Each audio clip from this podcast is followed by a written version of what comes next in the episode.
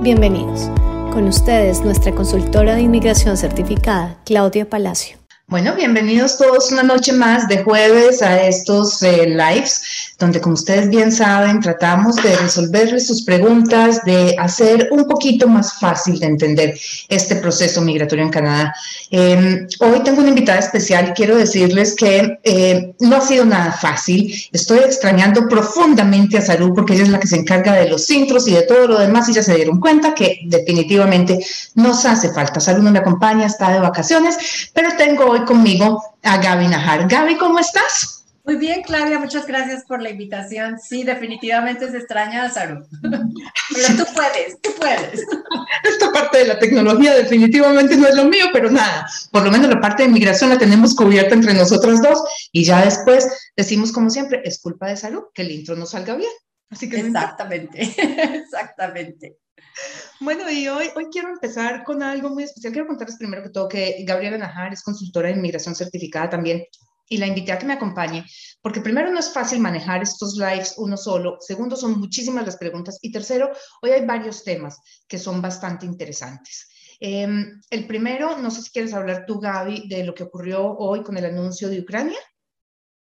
Sí, por supuesto. Este, obviamente todos sabemos la situación en la que está pasando Ucrania y Canadá, al ser un país que realmente busca la, la, su primer objetivo es apoyar a todas aquellas personas que están en peligro, su vida corre peligro, estaba en el proceso de eh, realizar un programa en donde se pudiera autorizar a las personas que vienen de Ucrania a venir a Canadá y poder estar en el país hasta tres años con un permiso de trabajo o con un permiso de estudios.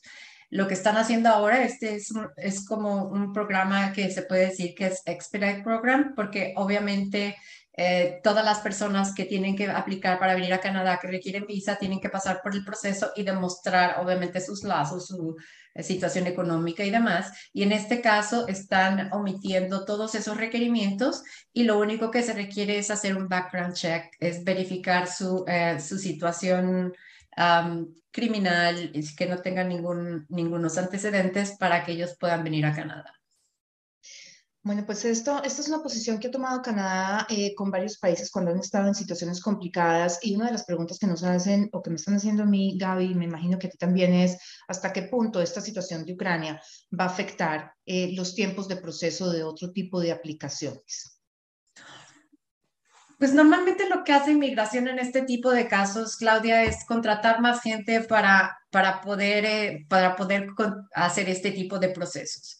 Y obviamente hay, como en todos los casos, hay personas que están capacitadas para aplicaciones temporales, hay personas que están capacitadas para aplicaciones permanentes y afortunadamente todo ya se hace en línea y pueden las aplicaciones ser procesadas en Timbuktu, pueden ser procesadas en Colombia, pueden ser procesadas en cualquier parte del mundo.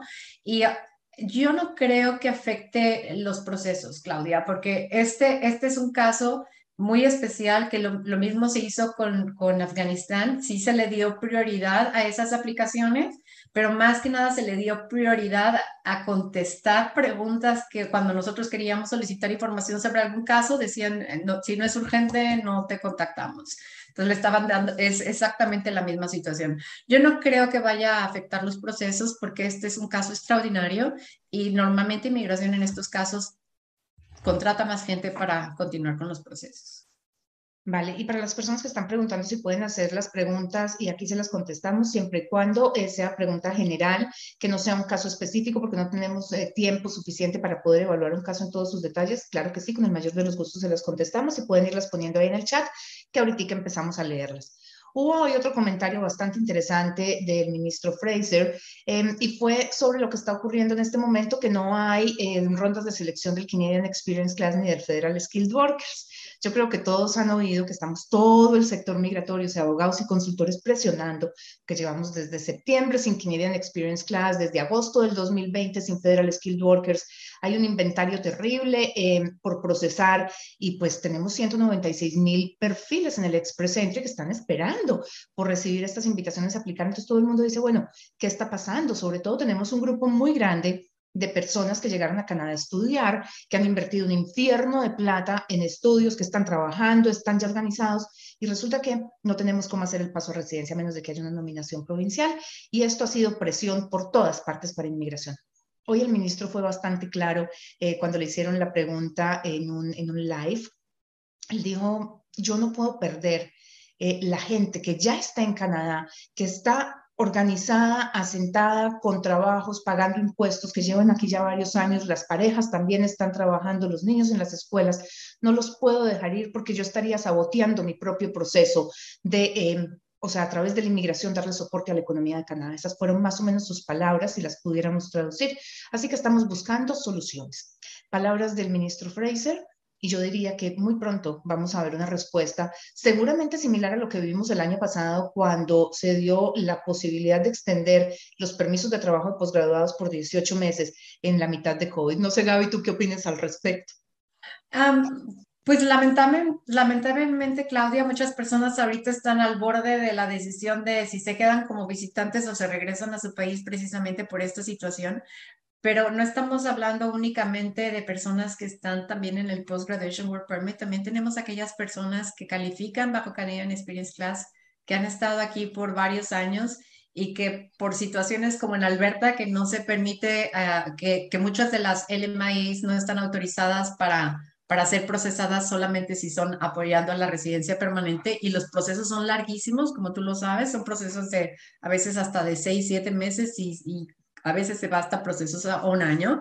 Uh, yo creo que definitivamente tiene que hacer algo porque es mucho talento que se le va a ir por las manos y sobre todo eh, los comentarios de los estudiantes que dicen me gasté muchísimo dinero, invertí todos mis ahorros, invertí mi tiempo, sí adquirí experiencia canadiense, pero mi, obviamente ahorita ya tengo que dejar de vivir en un país donde mis hijos nacieron porque muchos de ellos tienen hijos ya que son canadienses, mis hijos nacieron y ahora ya me tengo que ir.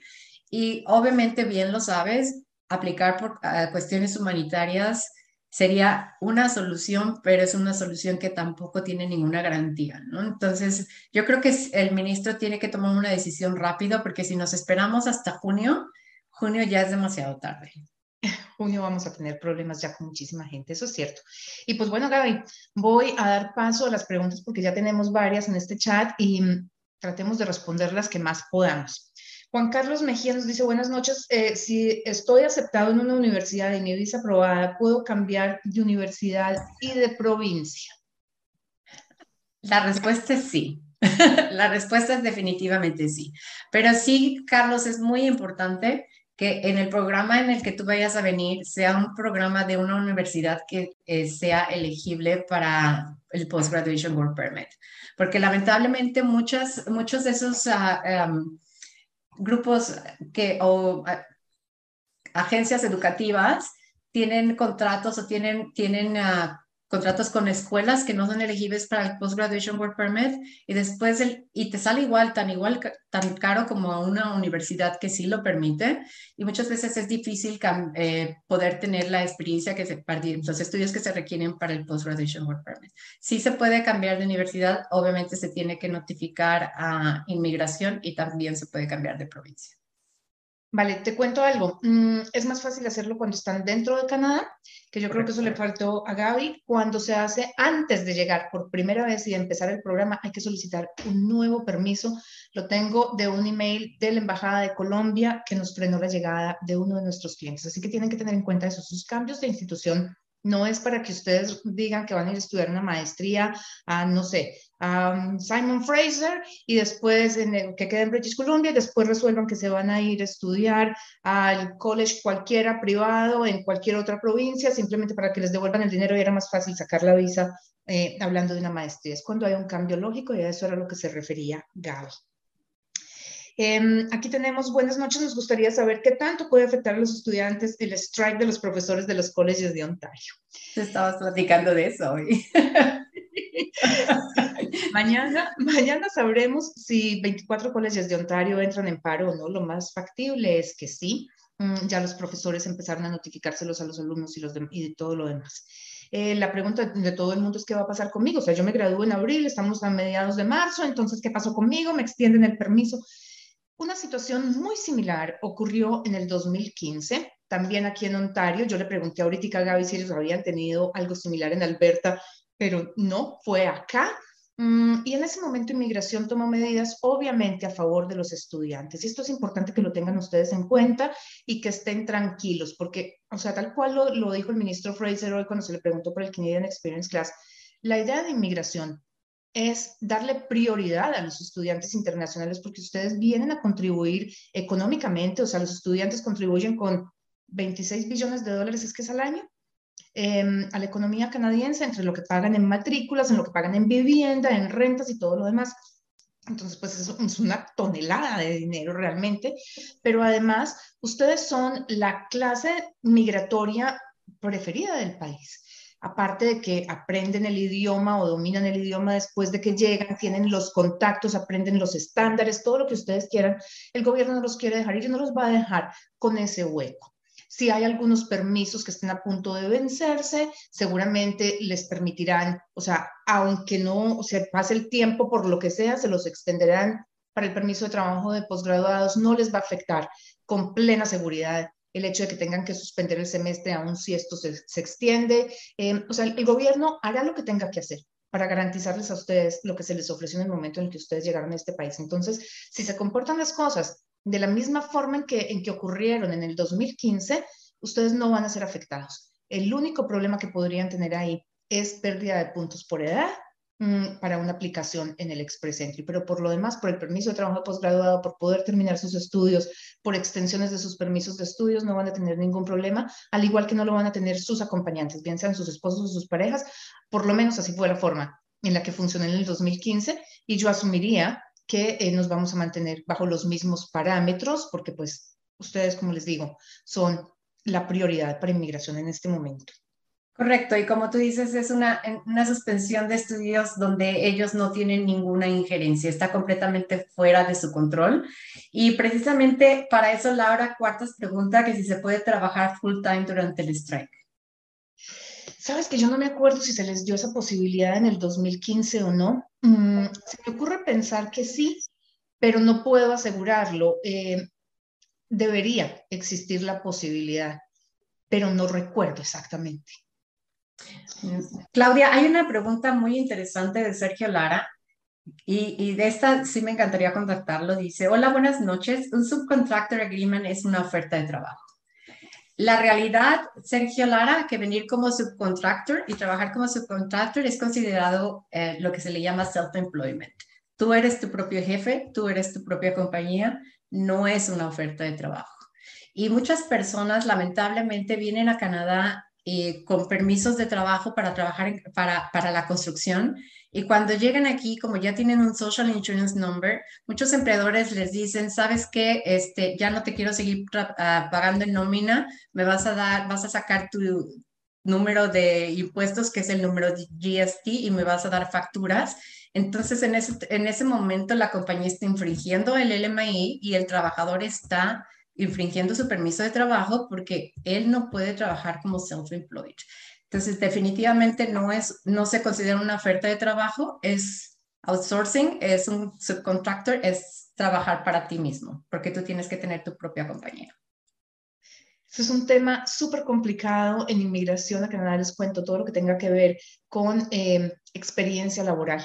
Mm, de hecho, es tan importante que les cuento, no hemos hecho la publicación, pero los invito de una vez. La semana entrante en Mesa Redonda, el miércoles a las 7 de la noche, vamos a hablar justamente de qué se considera experiencia laboral en Canadá.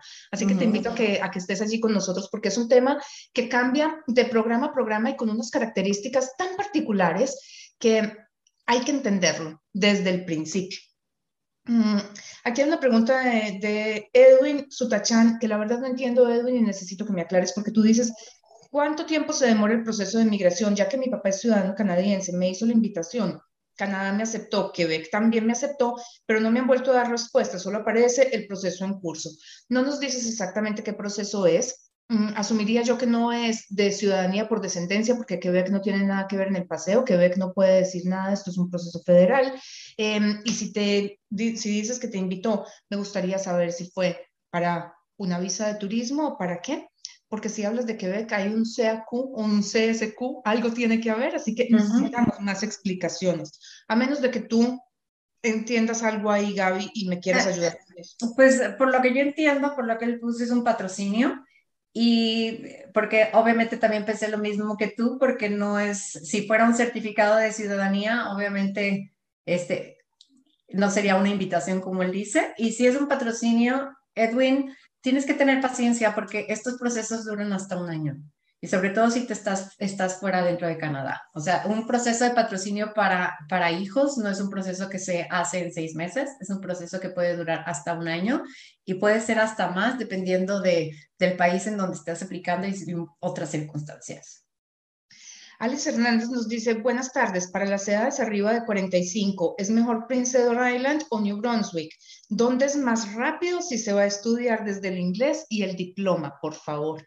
Aquí creo que vamos a entretener, Gaby. ¿Tú qué opinas? No, bueno, es que los 45 creo que la provincia no tiene absolutamente nada que ver. O sea, aquí, aquí a final de cuentas es, eh, ¿cuánto se va a tardar? Mucho tiempo, muy, mucho tiempo, porque si, si no tienen inglés, no van a poder, si no tienen absolutamente nada de inglés, llegar al nivel 6 que se requiere la universidad y a veces requiere el 7 para, para maestrías o posgrados, pueden tardarse hasta dos años. Yo tengo clientes que vinieron para hacer un, programa de inglés para después entrar al, al, programa de estudios y son dos años y no han podido pasar. Depende mucho de la capacidad que tenga la persona para, para el aprendizaje y si van a estudiar un programa de dos años, estás hablando de tres años, pero a final de cuentas, cuando, cuando se tienen a provincias en donde existen em, la posibilidad de aplicar por la nominación, la edad no es relevante. La edad es relevante para programas como Canadian Experience Class o Federal Skill Worker, pero para la, la nominación también depende de qué provincia, ¿no? Porque Alberta, Alberta no te da puntuación. Alberta es de acuerdo a, a tu experiencia profesional y si tú puedes adaptar en la provincia. Muchas veces, definitivamente, Alberta sí determina eh, por ocupaciones y las ocupaciones que están en demanda, pero, eh, pero yo creo que lo más importante es estudiar primero el inglés antes de venirse a Canadá. Yo siempre les recomiendo a mis clientes que estudien el inglés fuera del país, porque obviamente estás hablando de que eh, Alice Hernández, ¿verdad? Se viene ella con su esposo, vienen a estudiar inglés, ella no, no va a poder trabajar. Los niños pueden asistir a la escuela en algunas provincias y en otras no. Entonces, es, es, es, muy complicado, Claudia. O sea, a final de cuentas, creo que si alguien se va a venir a estudiar, es mejor tener el nivel adecuado para poder venirse a estudiar desde su propio país. Y hay un caso muy chistoso, Claudia, bueno, no chistoso, un caso muy especial sobre una, una persona que le aprobaron el permiso de estudiante para el programa de inglés, que era precisamente un requerimiento para entrar a su programa de estudios. Y esta persona decidió tomar el programa de inglés desde Colombia y sucede que ella termina su, permis, su, programa el día 28 de marzo y el programa de, al que va a entrar empieza el 5 de mayo. Entonces, obviamente ella tiene una carta de aceptación que ya se venció porque no aplicó por el permiso de estudiante, empezó a estudiar el inglés sin aplicar por el permiso de estudiante y ahorita esta persona va a tener que posponer el programa porque no va a poder venir antes del 5 de mayo. Así que es muy importante tomar en cuenta las fechas también. Hay un factor adicional, Gaby, y me encantaría oír tu opinión también. Yo pienso que en los procesos migratorios no es cuándo puedo yo aplicar más rápido, sino cuál es el proceso que más me conviene y cuándo voy a recibir realmente la residencia. Porque es que en las provincias del Atlántico, ocurre, por ejemplo, eh, hablemos, sí, bueno, las atlánticas en, New Brunswick y en PEI, que son las dos que plantea ella, mm, hay programas en los que uno puede aplicar eh, streams, en los que puede aplicar con seis meses de experiencia laboral, con nueve meses de experiencia laboral, o simplemente por tener eh, una, una, oferta de trabajo en un, eh, en una en un cargo en el que uno tenga por lo menos un año de experiencia en los últimos cinco o diez años, dependiendo de la categoría y de la provincia. Entonces la gente dice, es que yo puedo aplicar más rápido si me voy a estudiar a New Brunswick, porque puedo aplicar, y quiero ser clara aquí, puedo aplicar cuando eh, me faltan tres meses para graduarme del programa que confiere el título. Tenemos que entrar a leer los manuales. Esto no se ve en YouTube, esto no se ve en este webinar de hoy. Un manual puede tener 50 o 60 páginas y cada, cada programa tiene un manual. Resulta que ese programa el que les estoy hablando de New Brunswick se llama el PR Ready Express Entry. ¿Qué significa esto? Que yo tengo una persona que cumple con la definición de trabajador calificado, que se va a estudiar a New Brunswick, que está estudiando un programa de uno o dos años, que le faltan tres meses para graduarse y decide notificarle o expresar su intención de una nominación provincial a New Brunswick. Manda un email diciendo, señores New Brunswick, yo estoy aquí, a mí me gustaría quedarme aquí, yo estoy estudiando, me faltan tres meses para graduarme y este es mi perfil. New Brunswick cualquier día se levanta por la mañana y dice, Dios mío, necesitamos un, eh, gente en esta provincia que tenga estos skills. Entremos a mirar de los emails que nos mandaron a quién e invitémoslo. Pero ellos pueden seleccionar bajo cualquier característica. O sea, no es el hecho que yo mande el email, yo estoy aplicando, no. Yo estoy presentando una intención. ¿Voy a recibir la invitación o no? Nadie sabe. Ahora, si no quepo por ese, entonces tengo que tener una oferta de trabajo en un trabajo en el que tenga un año de experiencia en los últimos cinco años. Si yo me vine, como dice Gaby, a estudiar dos años de inglés y después estudié dos años, pues resulta que ya no tengo como tener los cinco años de experiencia laboral en el cargo que me están ofreciendo para el momento en el que me gradúo, lo que significa que voy a tener que trabajar un año más. Entonces, no aceleré ningún proceso. Por eso estas respuestas así tan en corto, no, sí, ándate a New Brunswick porque es más rápido. New Brunswick tiene tal vez seis o siete categorías y dependen de tu perfil. Prince Edward Island tiene otras seis o siete categorías y dependen de tu perfil. Tómense el tiempo de programar una consulta con un consultor de inmigración. O sea, nosotros somos 9.500, hay 1.500 abogados que son especialistas en inmigración. Tómense el tiempo de programarla para que ustedes sepan no dónde es más rápido, sino dónde es más seguro que ustedes obtengan la residencia permanente. Definitivamente, Claudia, porque ahora sí que el zapato no les queda a todos, ¿no? Es como la zapatilla de la, de la cenicienta. Hay una pregunta que aquí tú las, has comentado varias veces este, en, en tus programas sobre, ya lo perdí porque es que si dice, buenas noches, no, esta no es. Existe, es de Elbitz Flower Soul, que dice, existe la política pública para un turista donde si consigue job offer le pueden dar un work permit, o sea, si consigue una oferta de trabajo le pueden dar un permiso de trabajo y es para cualquier tipo de turista.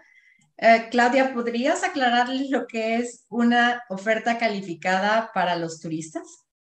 Me encanta porque es que em, esa política se abrió, creo que fue en el 2020, cuando empezamos pandemia, para poder cubrir las necesidades laborales que tenía Canadá en su momento, y ahorita se extendió hasta febrero del 2023. Y lo que circuló en las redes sociales es, los turistas en Canadá pueden aplicar por un permiso de trabajo y empezar a trabajar.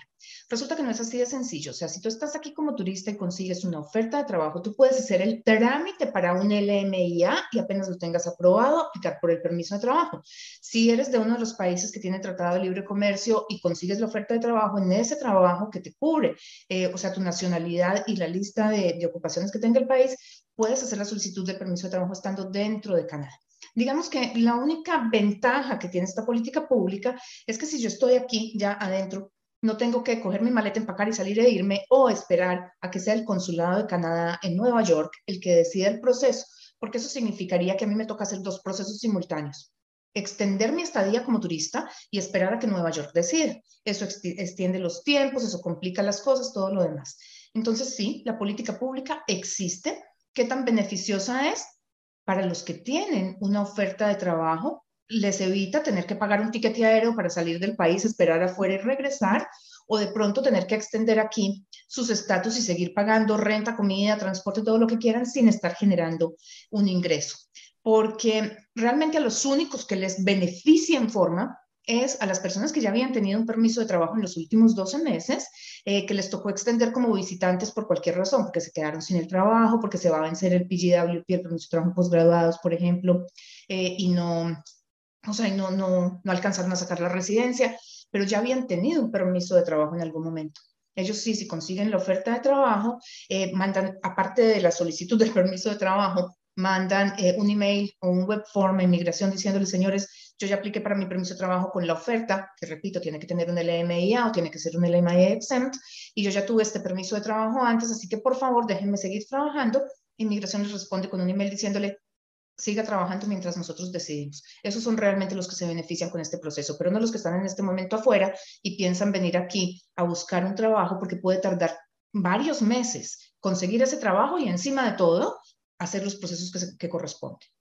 Y Claudia, hay que ser, hay que ser súper realistas y conscientes de que no es fácil conseguir un empleador que esté dispuesto a pasar por el, preso del, por el proceso del Labor Market Impact Assessment. Primero, porque es un proceso muy engorroso. Y segundo, porque es un proceso muy costoso. Y tercero, porque no hay garantías. No hay garantías de que la vayan a, aprobar ese Labor Market Impact Assessment. Entonces, sí es importante eh, que, que sepan que tiene que ser una oferta de trabajo que califique como tal. O sea, no nada más es una cartita que diga te ofrezco trabajo porque definitivamente eh, con eso no, no va a ser suficiente. Claudia, esta pregunta, y, y, muchas personas piensan exactamente que por ser americanos pueden venir a trabajar en Canadá. Y Yana Iraisa Ramos González pregunta si un ciudadano americano puede trabajar legalmente en Canadá o debe hacer algún proceso migratorio. Mira, los americanos tienen el CUSMA, eh, que es lo mismo que ser mexicano, que también tiene el CUSMA, o es lo mismo que ser chileno, que tiene el eh, Canada-Chile Free Trade Agreement, o colombiano-peruano, que tienen también los tratados de libre comercio, pero los americanos, como cualquier otra persona en el mundo, necesita pasar por todo el proceso migratorio. Y lo mismo que los británicos, porque me han dicho varias veces, yo soy del Commonwealth. Pues sí, pero tienes que pasar por los mismos procesos. Y, y así es, todos, todos los ciudadanos de otros países necesiten pasar por los procesos migratorios? Em, bueno, aquí te tengo una, Gaby, porque este es un tema que a mí me preocupa y de pronto digamos que Alberta puede ser un poquito más eh, amable con este tipo de casos. Em, hay una pregunta, una persona que nos dice, buenas noches, espero que me pueda contestar. ¿Qué tan probable es obtener una invitación al Ontario, la Provincial Nominee Program, Ontario Immigration Nominee Program, con el NOC 7511, que son los truck drivers, después de tener un LMIA, eh, y qué tanto puede recibir, o sea, se puede tardar esta invitación. Déjenme contarles que en Ontario, mm, si mal no estoy, se invitaron cuatro truck drivers en el 2020 para una nominación provincial. O sea, no es mucho realmente eh, el, cupo que hay para este tipo de trabajos, a pesar de tener el LMIA. El LMIA no es un requisito en Ontario para la nominación, es estar trabajando con la compañía con un permiso de trabajo en esta área. Y les decía que le pregunto a Gaby, porque Gaby está en Alberta, ella maneja procesos por Alberta, y las provincias de las praderas eh, han tenido históricamente una mejor recepción de truck drivers. Así es, pero es importante que tengan, que, que, tengan en cuenta que tienen que ser los long haul drivers, que son los que manejan intra, intra este, los que manejan los trailers entre provincias. Y de esos no hay tantos, porque a final de cuentas se, se requiere una licencia especial y, y sí, o sea, a través de la nominación es, eso es, es muy fácil. Obviamente, este tipo de procesos son largos, porque primero tienen que pasar por la nominación de Alberta y después de que son seleccionados por Alberta tienen que pasar por el proceso migratorio de el, el federal, que es el que puede tardar hasta dos años, ¿no? Entonces estás hablando de que pueden ser de dos y medio a tres años para obtener la residencia en, en Alberta a través de la nominación provincial. Pero si, de qué es posible, es posible, claro. Aquí te tengo una, parece que la gente hubiera sabido que tú ibas a estar hoy aquí, porque dice, hola, si tengo un PGWP y consigo un trabajo desde casa a través de una empresa que tiene oficinas en Canadá, pero no en Alberta. Me cuenta la experiencia para el PNP Tech Pathway de Alberta, ¿sí o no? O sea, la persona tiene un Post-Graduation Work Permit y trabaja remotamente. Y no está en Alberta. Y no está en Alberta. En Alberta tienes que estar en Alberta para poder ser nominado. O sea, si tienes que trabajar físicamente en Alberta. Y curiosamente tuve, un caso de una persona que trabaja en, en casa, en una oficina remotamente en Alberta, pero, o sea, todo el trabajo es en casa y le negaron la nominación. Alberta es muy estricto entre las, en, las personas que va a nominar. La, persona que va a estar nominada en Alberta tiene que estar físicamente trabajando en el campo, lo que le llaman el field. Si tú trabajas remotamente, estás en otra ciudad, tu posibilidad para poder tener la nominación en Alberta es prácticamente nula.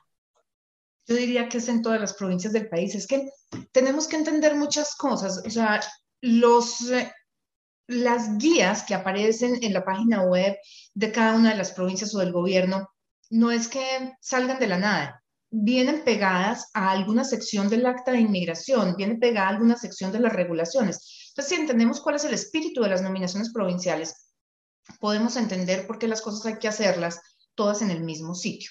Una nominación, pues las nominaciones provinciales fueron creadas para poderle dar soporte a la economía de la provincia y obviamente para poder llenar esos espacios laborales que no han podido llenar los empleadores a través de residentes o ciudadanos canadienses. Entonces, pues no tendría ninguna lógica que a mí me nomine Alberta si yo estoy viviendo en Ontario. Es que qué favor le estoy haciendo yo a Alberta. Ninguno. Así es. Además hay que aclarar con las nominaciones, a pesar de que existe el, lo que se llama la, ya se me olvidó completamente el nombre ahorita, Claudia, disculpa por mi gripita, este, que puedas, el, mobility rights, que te puedes cambiarte de, de cualquier provincia a otra, que lo viene siendo el Charter of Rights and Freedoms. Si tú eres nominado por, por alguna provincia, antes no, tú lo, tú lo comentaste en una de tus, en tus pláticas, de que antes inmigración no era tan estricto como lo es ahora, cuando las personas cambian de provincias o cuando regresan a su país y son refugiados, etcétera, etcétera. Si una, una provincia te nomina, por lo menos hace el esfuerzo, esfuerzo de estar ahí unos dos o tres años, porque esa provincia te está nominando porque consideraron que definitivamente tú eras eh, una persona que iba a ayudar a la economía de esa provincia. Y muchas personas dicen, me nominaron en Alberta, pero yo tengo un trabajo para empezar en British Columbia. Se van a British Columbia, aplican por renovar su tarjeta, aplican por la ciudadanía y existe la posibilidad de que puedan darles un cargo por mi representación por haber mentido en su aplicación donde ellos se comprometieron a quedarse en esa provincia. Entonces, ah, muchas personas lo han hecho, muchas personas se han cambiado. Antes no pasaba nada, ahora pasa todo. Ahora son más estrictos con, con todos los procesos, inclusive como tú lo mencionaste, a los, las personas que viajan a su país, que solicitan un pasaporte de su país cuando ya son refugiados. Así que hay que tener muchísimo cuidado. Claudia, hay una, una pregunta que me pareció muy interesante que dice, em, buenas noches, gracias por su ayuda. ¿Puedo aplicar por el Post Graduation Work Permit una vez tenga el transcript de notas? Y esta pregunta la hizo Laura Cuartas o sea, ese es el primer momento, el momento indicado para hacerlo. Déjame te explico algo, porque con estos PGWPs hay muchas cosas que están ocurriendo. Resulta que el día que uno termina clases, al otro día, o sea, hasta el día que uno tiene la última clase, puede trabajar medio tiempo. En el momento en el que uno completa clases, puede empezar a trabajar tiempo completo. Hasta el día que recibe el completion letter o el graduation letter, como ustedes lo quieran llamar, es la carta de la universidad que dice, ¿sabe qué? Cumplió con todos los requisitos, entonces ahora sí eh, se puede graduar. Ese día o paramos de trabajar o mandamos el PGWP. Eh, se necesitan el graduation letter y las notas. Las notas yo les sugiero que si la universidad o el college no las ha entregado por alguna razón, por lo menos manden la solicitud con el, eh, o sea, la página de estudiante. Tienen que tener oficialmente la carta de graduation. Eso sí, sin esa no la pueden mandar pero las notas, si no lo han recibido, porque el año pasado o antepasado hubo demoras hasta de tres meses con esas notas, eh, que lo manden con el screenshot de, su página de, estudiante. Así es, y definitivamente los transcripts son necesarios, pero lo más importante es la carta donde dice que la persona es elegible para graduación. Claudia, Ruby CCT nos pregunta qué probabilidades de éxito tiene de solicitar un permiso de trabajo en Toronto aprovechando que su esposo tiene permiso de trabajo de LMIA por tres años. ¿Qué es lo importante aquí, Claudia? El código, más bien, el tipo de trabajo que esté haciendo la esposa con el LMIA, porque si es un trabajo calificado, él debería tener un permiso de trabajo abierto. Y sabes qué es lo curioso, Gaby, que esta semana me senté con un cliente que no sabía que tenía esa posibilidad. Y la esposa estaba aquí como visitante y yo no entendía por qué. Yo le decía, pero vienes transferido por una compañía en un cargo de, alta gerencia. Y me dice, no, pero es que ella necesita conseguir un trabajo. No, cuando uno tiene un trabajo calificado en Canadá y le aprueban un permiso de trabajo, eh, que es con un LMIA o un LMIA exempt, sencillamente la pareja tiene derecho a un permiso de trabajo abierto. Claro, y muchas veces las, las empresas que los contratan no se los dicen porque uno no lo saben y segundo, porque a mí me pasó tiempo atrás, y estoy hablando hace más de 10 años, cuando yo trabajaba en una compañía que tenía aproximadamente unos 250 foreign workers trabajando con ellos, y ellos los tenían solos, que no querían que las parejas vinieran a trabajar y eran, eran filipinos la mayoría, ¿no? Y la razón era porque precisamente cuando venían las parejas, este, si ellas eran mujeres, se embarazaban, se iban en maternity leave y obviamente no querían perder a, esos empleados y yo muchas veces pensé que era por egoísmo, que las empresas, que esta empresa no les notificaba que podían tener un permiso de trabajo. Y, la pregunta para Ruby, Toronto, Edmond, Alberta, donde sea, lo importante es el, el tipo de trabajo que está realizando tu, tu, esposo y que sea un trabajo calificado para que seas elegible para el permiso de trabajo. Eh, Gaby, nos pregunta Mónica Fonseca, buenas noches, ¿cuál es el proceso y quién puede solicitar las notas de los expedientes cuando la visa de turismo fue negada? El proceso, ¿quién lo puede solicitar? Lo puede solicitar una persona que se encuentre dentro de Canadá. Y obviamente es muy importante que la persona que va a solicitar las notas sepa cómo solicitar esas notas que son a través del Access, uh, Access of the Information Act. Son ATIP Notes y, es muy importante que tengas una persona que sepa cómo solicitarlas y que además, y lo más importante es interpretarlas. Porque muchas veces las notas no son dos hojas, estás hablando de que a veces las notas son 45 o 50 hojas. Y, y, obviamente nosotros como consultores de inmigración estamos capacitados para solicitarlas y para interpretarlas. Y Julio López hace una pregunta que me encanta que la pongas así, Julio, porque nos da espacio para comentarles muchas cosas. Y ya, ya te darás cuenta por qué. Eh, Gaby, Julio nos dice, buenas tardes, con mi familia queremos migrar a Canadá. Somos profesionales y nuestro hijo aún está en secundaria. Quisiera saber dónde puedo conocer los procesos migratorios actuales. Bueno, es que los procesos son muchísimos, Claudia. Eh, definitivamente la página web de, eh, de, Canadá tiene información sobre todos los procesos, pero es, es muy importante y se, se, los digo yo a otros consultores. La página web de Canadá te da la información esencial, pero para poder saber en cuál sería el mejor proceso, lo mejor es realizar una consulta con una persona capacitada.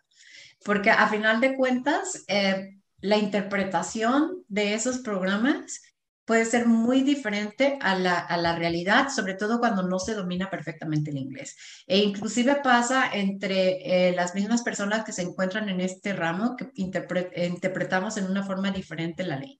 Entonces, eh, sí es muy importante que consulten a alguien porque una, una persona con experiencia puede analizar cuál es el mejor camino para que ustedes puedan venir a Canadá. Y obviamente cuando se tiene un, hijo de la edad que, se tiene, que ustedes tienen, pues las posibilidades para ese joven viniéndose a, este país, pues aumentan definitivamente. ¿Tú qué opinas? Más, déjenme les cuento una cosa. Tenemos por el lado de las nominaciones provinciales, si mal no recuerdo, hay 76 programas que son específicamente para estudiantes y trabajadores. Tenemos 24 de negocios, tenemos 11 programas rurales y tenemos tres grandes categorías eh, federales. Esas tres grandes categorías cubren una cantidad de programas adicionales. Entonces, cuando estamos hablando de que en la página del gobierno se encuentra la información, claro que sí.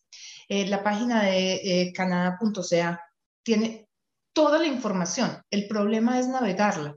Es tan complejo que a pesar de que el gobierno ha tratado de hacer los famosos wizards para decirnos, o sea, a través de las preguntas, llevarnos hasta donde tenemos que estar, no han sido capaces de lograrlo inventándose, invirtiendo los millones de dólares que han invertido ellos en tecnología. Y eso viene a algo que leí hoy, un, un tweet de Will Town, abogado de inmigración, que puso, no se nos puede olvidar que eh, la sistematización o la inversión que hace el Ministerio de Inmigración de Canadá para sistematizar los procesos no está diseñado para facilitarle la vida al aplicante, sino para solucionar sus problemas en el back-end. O sea, está simplemente diseñado para acelerar el proceso de ellos, pero no para que las cosas sean más fáciles. Es tremendamente difícil conocer todos los, em, los programas. Mm, Gaby y yo llevamos muchos años de experiencia en esto. Creo que nosotros empezamos cuando existía Quebec y Ontario abrió por allá en el 2007 y eso fue la gran revelación porque habría, había un programa de nominación provincial. Y esto nos ha dado el espacio de tiempo para poder venir aprendiendo con calma. Yo realmente admiro a los consultores de inmigración nuevos porque a ellos les votaron un libro, el de nosotros era de mil páginas y yo creo que a ellos les votaron un libro de tres mil o cuatro mil para aprenderse de un golpe y no es fácil programas hay muchos, dependen definitivamente de una combinación de factores. No hay, como decía Gaby ahora, una receta. O sea, ese zapato no le sirve a todo el mundo. Entonces, vale la pena que te sientes y revises, hagas cálculos si no quieres trabajar con un consultor o con un abogado, em, hagas cálculos por todas partes, pero te documentes antes de, tocar, de tomar una decisión. Hoy tuve un caso que me tocó el alma mm, y le decía yo a Gaby antes de empezar, es triste ver cuando por desinformación el cliente se emperra a llorar en una consulta. Y déjenme les pinto este escenario, porque esta fue mi consulta, la con la que abrí el día, que todavía no me recupero.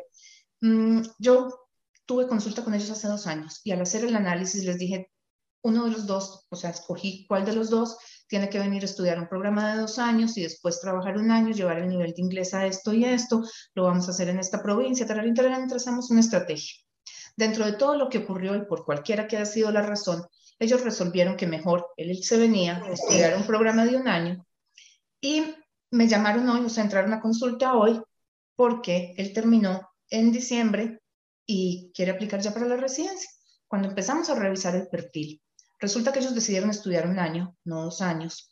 Resulta que él no tiene todavía el trabajo calificado, pero ya mandó su solicitud de permiso de trabajo de posgraduado. Resulta que ella se tuvo que quedar trabajando en país de origen, no se vino para acá.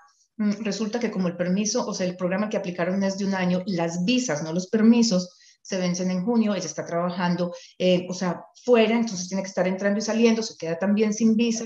A todo esto no tienen los puntos eh, por idioma, no tienen el trabajo calificado, la compañía no saben si la pueda dar un soporte para una nominación provincial, los niños son chiquitos, no se pueden quedar con él aquí, pero si se van no tienen cómo volver a entrar hasta que no les aprueben la visa porque la visa se vence. Si los tiempos cuadran, de pronto si estamos muy de buena, somos capaces de que haya le den un permiso de trabajo, porque para que haya le den un permiso de trabajo, el permiso de trabajo de él tiene que tener una vigencia superior a seis meses y como es de un año, y él tiene que completar primero un mes y medio de trabajo calificado para poder aplicar el permiso de ella. Si el de ella se demora más de cuatro meses en procesarse, se queda por fuera de los seis meses. O sea, esto se vuelve una avalancha. Complicadísimo. Muy difícil de manejar. Y lo vemos con mucha frecuencia porque es cierto, la información está allí, está en la página del gobierno, está en los canales de YouTube, de todos los que hacemos este tipo de, de, de, lives, de todas las personas que manejan sus redes sociales, que quieren contar su propia historia, que les cuentan cómo les fue a ellos. Pero unir toda esta información para poder amarrar todos los cabos no es fácil. Así es, Claudia, y, lamentablemente muchas personas piensan que porque estudian un programa y les van a dar un permiso de un año, van a poder tener la experiencia que se requiere para calificar en, un programa en el Canadian Experience Class. Ah, yo tuve un caso de un chico que vino, estudió un programa de dos años, tuvo el permiso de trabajo de tres, entró a trabajar en un banco y él entró a trabajar en un banco de cajero, después lo promovieron para, para estar como guest services y, pero ninguno de sus trabajos que él tuvo durante todos casi los tres años fue calificado y jamás fue elegible para la residencia. Entonces, es en, donde dices, no es fácil, no es fácil encontrar empleos. Eh, llegas y buscas un empleo y te dicen, no tienes experiencia canadiense. Entonces, ¿qué, qué es la, ¿cuál es la mejor opción? La mejor opción para una persona que piensa venirse a estudiar es definitivamente elegir un programa de dos años, porque de esa manera garantizan quedarse dos años estudiando y tres años que van a tener para poder adquirir esa experiencia y poder eh, poder calificar para la residencia. Y no solo ellos, sino que también sus esposas, porque a, final de cuentas, la persona que está estudiando a lo mejor no es el aplicante principal para la residencia. Ahorita tengo un caso de, una, de un matrimonio que se vinieron y están estudiando en British Columbia. Ella está estudiando en British Columbia y él eh, está en un trabajo calificado y aplicamos por la nominación para él en British Columbia y estamos esperando los resultados. Él fue invitado y a final de cuentas ella sigue estudiando. Entonces, que no necesariamente tiene que ser la persona que viene a estudiar la que va a ser el aplicante principal para la residencia, porque son, como dice Claudia, muchos factores que se tienen que analizar y ver cuáles son las mejores opciones para, para el caso, ¿no? Hay una pregunta, Claudia, que, que sí me gustaría que contestáramos. Estas José Antonio Contreras, donde nos pregunta que si él, él está en Venezuela, tiene 56 años de edad y no habla inglés ni francés. ¿Tiene alguna oportunidad para emigrar a Canadá? Mira, yo soy una convencida de que la edad no, no es un factor que impida la inmigración a Canadá. porque como lo decía Gaby al principio, la gran mayoría de las nominaciones provinciales no tienen en cuenta la edad, lo que se requiere es una oferta de trabajo.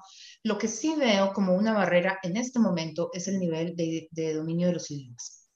Eh, contrario a lo que piensa mucha gente, es obligatorio tener algún dominio del idioma, porque es que, digamos, el programa de nominación de Ontario, si tú tienes un trabajo calificado, no te exige que demuestres un nivel específico de idioma, pero para tú tener un trabajo calificado, el empleador te lo va a pedir, porque es que no hay de otra. Así es. De una u otra forma, eso está ligado al idioma. Así es, y todas las nominaciones, antes, pues, antes Alberta no te, no te pedía el examen de idioma, ahora ya te pide el examen de idioma, inclusive antes no te pedían demostrar que tenías una equivalencia de tus estudios, ahora tienes que sacar la equivalencia del, de la preparatoria, high school, ah, bachillerato, no sé cómo se llama en todos los países. Entonces, cada vez se, requiere demostrar ese nivel de inglés y definitivamente, o de francés. Sin idioma, las posibilidades son definitivamente nulas. Son muy, muy pocas. Y particularmente es, es, es, gracioso porque la gente dice, bueno, pues no importa, entonces yo me voy a un trabajo básico, cualquiera, un trabajo de supervivencia, me voy a limpiar, me voy a recoger cosechas, me voy a manejar camión, me voy...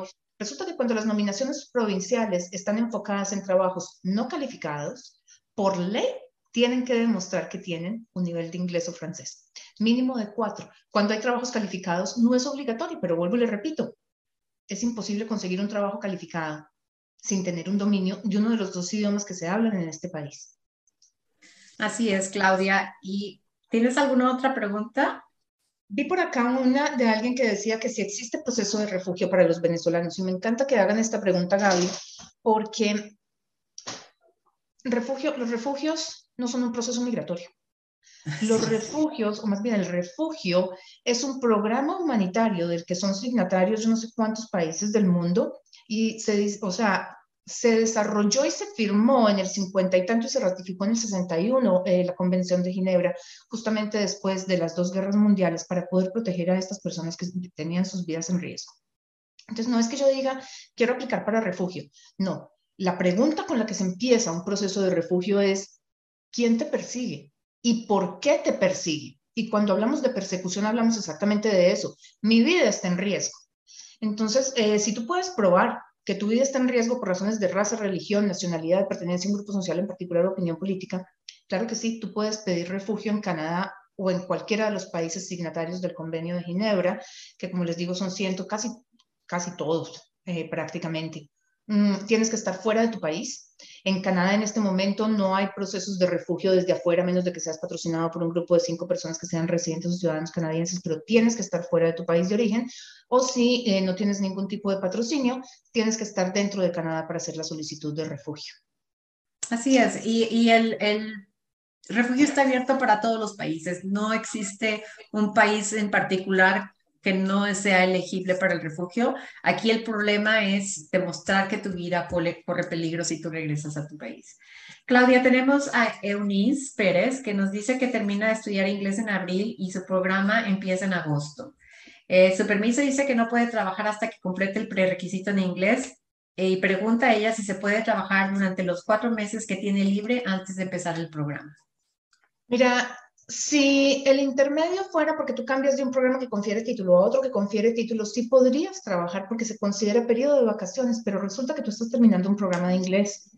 Mientras tú estudias inglés, tú no puedes trabajar, eso está prohibido por la ley eh, canadiense, de tal manera que tú puedes empezar a trabajar el primer día de clase de tu programa que confiere título que es precisamente hasta agosto. Y, y, es muy importante, Eunice, que aunque mucha gente te diga yo trabajé, no lo hagas, porque en el momento en que tú quieras hacer otro tipo de aplicación, tendrás que declararlo y a final de cuentas, y una cosa que es súper importante, em, inmigración tiene acceso a, a, toda la información que viene en, en los impuestos, que es Revenue Canada, y ha habido casos en donde dice, tú me declaraste que trabajaste hasta tal fecha, pero yo veo que estuviste trabajando hasta tal fecha porque esto es lo que está declarado por tu empleador. Así que hay que tener mucho cuidado, Eunice, y efectivamente tú puedes empezar a trabajar medio tiempo a, en cuanto entres a tu programa. Y eso es clave, Gaby. Yo creo que, que hagamos un poquito de énfasis porque hoy justamente también en una consulta me decían ellos, claro, pero es que yo no sabía que yo no podía empezar a trabajar desde el día que llegué. Y me decía la pareja, Eh, mm, no puedes, porque es que el permiso del estudiante dice que puede empezar a estudiar siempre y cuando cumpla con las condiciones de la regulación 186, que es trabajar cuando tú estás estudiando.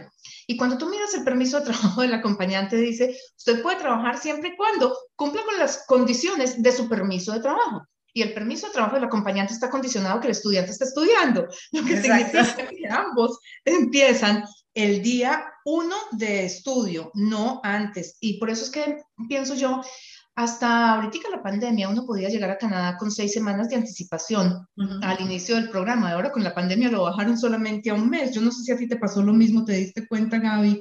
Ah, no, definitivamente. Va a poner problema en los aeropuertos. Los regresaban o nada más los dejaban entrar como estudiantes y después tendrían que volver a salir para poder recibir su permiso de, estudiantes. Ah, Claudia, este, la, la, la aclaración es, sí puedes, pero no debes.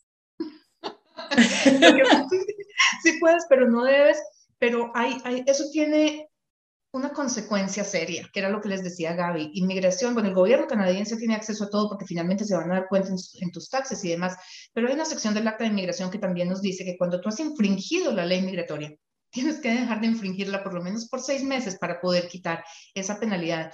Y yo insisto en algo que yo sé que a la gente no le gusta que yo lo diga porque piensan que yo soy tremendamente negativa y créanme que no. La posición nuestra como consultores, y yo creo que Gaby lo, lo comparte conmigo, no es hacerle la vida difícil a ustedes, todo lo contrario, es evitar que se generen problemas. Entonces, no es negatividad, pero esa, eh, el hecho de que no haya pasado no significa que no vaya a pasar a futuro y especialmente en este momento, porque es que si nos ponemos a ver cuál es el histórico de todo esto, las redes sociales han existido desde hace mucho tiempo, pero ahora con la pandemia se dispararon pues porque todos estábamos en la casa y todos teníamos que buscar qué hacer y descubrimos en YouTube y en Instagram y en Facebook y en TikTok y en todas estas cosas pues una forma de entretenimiento, una forma de aprendizaje, una forma de conectarnos con el, el mundo afuera y empezamos obviamente a seguir a muchas más personas.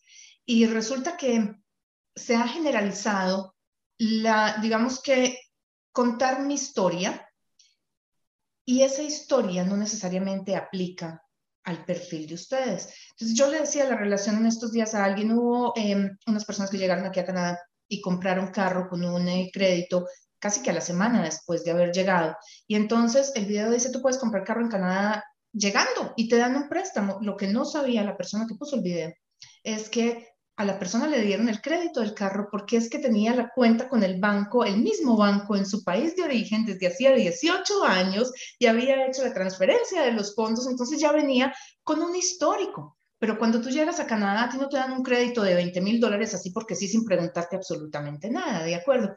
Entonces, la gente se frustra cuando ve que ¿por qué a mí no y a él sí? Lo que pasa es que al que sí, de pronto no conocía todo lo que estaba detrás. Le fue muy bien, le salieron las cosas perfecto, encontró la compañía que le daba el soporte, em, traía ya el nivel de inglés y le funcionaron las cosas porque además le cuadraba y porque el ministro el año pasado mandó más invitaciones a aplicar de las que podíamos manejar. Exactamente. Entraron ahí, pero es un golpe de suerte. Esa no es la regla, es realmente la excepción. Exacto. Dale, adelante. Eh, Claudia, esta, esta es una pregunta un poquito larga de Christopher, que es mexicano. Él estuvo aquí por 10 años, solicitó refugio y fue negado. Tenía un permiso de trabajo vigente cuando fue solicitado salir. Eh, él pregunta que si él puede, con un nivel de inglés intermedio C1, diseño gráfico, marketing, posible solicitar la residencia permanente o algún otro programa migratorio. Es cuestión de puntos para saber primero que todo si podemos aplicar para la residencia a través del Express Entry. El tiempo que trabajó él aquí como refugiado, a pesar de que tenía un permiso de trabajo, no cuenta como experiencia laboral en Canadá y eso es importante tenerlo en cuenta. Mm, pero seguramente hizo buenos contactos en Canadá eh, y seguramente puede tocar puertas para conseguir una oferta de trabajo. Mm, personalmente pienso que a pesar de que se puede pedir, eh, un, siendo mexicano, se podría pedir un permiso de trabajo a través del CUSMA, pedir el Authorization to Return to Canada y todo lo que queramos, eh, las posibilidades de que México niegue una ARC, así se llama el Authorization to Return to Canada, para un permiso de trabajo, em, pues siendo una, una estadía temporal, son altas, pero si la compañía, tú los manejas todo el tiempo, Gaby. Pero si tenemos una oferta de trabajo para nominación, aunque nos tardemos un poquito más, tenemos mejores posibilidades de éxito. Es, es muy importante también mencionar a, Christopher que la, la, única forma en que él va a poder regresar a Canadá es con una residencia permanente aprobada, porque cualquier permiso de trabajo que intente se lo van a negar precisamente porque ya se demostró la intención de quedarse en el país y cuando evalúan una aplicación temporal, ellos evalúan la posibilidad de que usted se regrese, aunque usted ya se haya regresado. Eh, Claudia, aquí preguntan que en la cita de orientación está incluida la carta de motivos o esa debo hacerla yo sola. Me gustaría contestarla yo porque ah, yo te, te han hecho esta pregunta varias veces y siempre les contestas lo mismo y me parece súper interesante. Mayra, yo realmente no sé cuáles son tus intenciones de venir a estudiar. Eh, yo realmente no sé en qué te va a beneficiar o cómo va a estar tu, tu, cómo va a mejorar tu situación laboral en tu país después de que vengas a estudiar aquí. La carta de intención la tienes que hacer tú. Porque a final de cuentas, eh, yo no podría hacerle, es como si a mí me dijeras eh, que estoy aplicando por el patrocinio y tengo que escribir la carta desde que ustedes se conocieron hasta cómo se desarrolló su relación. Esto es algo muy personal. Yo lo que hago en lo particular, no sé tú, Claudia, yo mis clientes escriben su carta de intención, yo la reviso, la corrijo, les sugiero cambios, pero esa carta de intención tiene que venir directamente por la persona que quiere venir a estudiar a Canadá. Eso es exactamente lo que hacemos nosotros en la oficina, Gaby, y tiene muchísimas razones. O sea, como tú dices, nosotros no podemos saber cómo los va a beneficiar. O sea, yo digo, yo conozco algunas cosas de Colombia porque soy colombiana, conozco algunas cosas de México, pues porque llevo 12 años manejando procesos migratorios de México, conozco otras de Perú, pues porque ya me he acostumbrado también a lo que la gente me cuenta, investigo, leo y tararín, pero resulta que es imposible saber cómo va a beneficiar a un, no sé, a un gerente, hoy, me causó gracia, eh, la consulta eran dos chicos que no son estadísticos, no son matemáticos, el uno es economista, la otra es administradora de empresas, pero trabajan con la agencia de estadísticas del país del que ellos son nacionales, haciendo la diagramación de los datos, si lo puedo decir de esa forma. Entonces, imagínense que ellos me decían, sí, claro, lo que pasa es que yo quiero estudiar Big Data. Yo decía, ¿por qué quiero estudiar Big Data? Si usted no hace análisis. Me decían, no, pero es que la graficación, yo decía, ¿la graficación de qué? Usted no es estadístico, usted... Entonces, ¿cómo puedo yo Claudia Palacio, sentarme a escribir una carta de una persona que trabaja en estadísticas, que quiere estudiar Big Data, cuando yo ni siquiera entiendo qué es lo que hacen, porque ellos no hacen análisis de datos, ellos simplemente reportan números. Entonces, imagínense en qué problema los podríamos meter si nos sentáramos nosotros como consultores a escribir la carta. Em, yo me siento, o sea, yo leo la carta, yo devuelvo comentarios, eh, me explicas por qué esto, de dónde sale esta información, tienes alguna información de soporte, alguna investigación que hayas hecho sobre esto, me puedes compartir el link. Y si hay que hacerlo 20 veces, pues se hace 20 veces porque es su historia. Eso es la forma en la que ustedes van a respaldar ese permiso de estudio. Y aunque hoy en día no pasa con mucha frecuencia porque pues nadie va a la embajada, sí existió en el pasado que cuando inmigración veía las cosas como que no le cuadraban mucho, se tomaba el trabajo de coger el teléfono y marcar y preguntar o de citar entrevista. Y el día que se llega una persona en inmigración y le preguntan, bueno, ¿y tú vienes a estudiar Big Data? ¿Por qué? Ellos dicen, yo no sé, Claudia Palacio escribió la carta por mí. Adivinen qué va a pasar. Lo, lo de menos, exacto, lo menos no es mi, es mi licencia. O sea, yo ya veré si la peleo con un abogado que me defienda o lo que quiera, no me la quitan y me voy a trabajar de mortgage broker, no sé.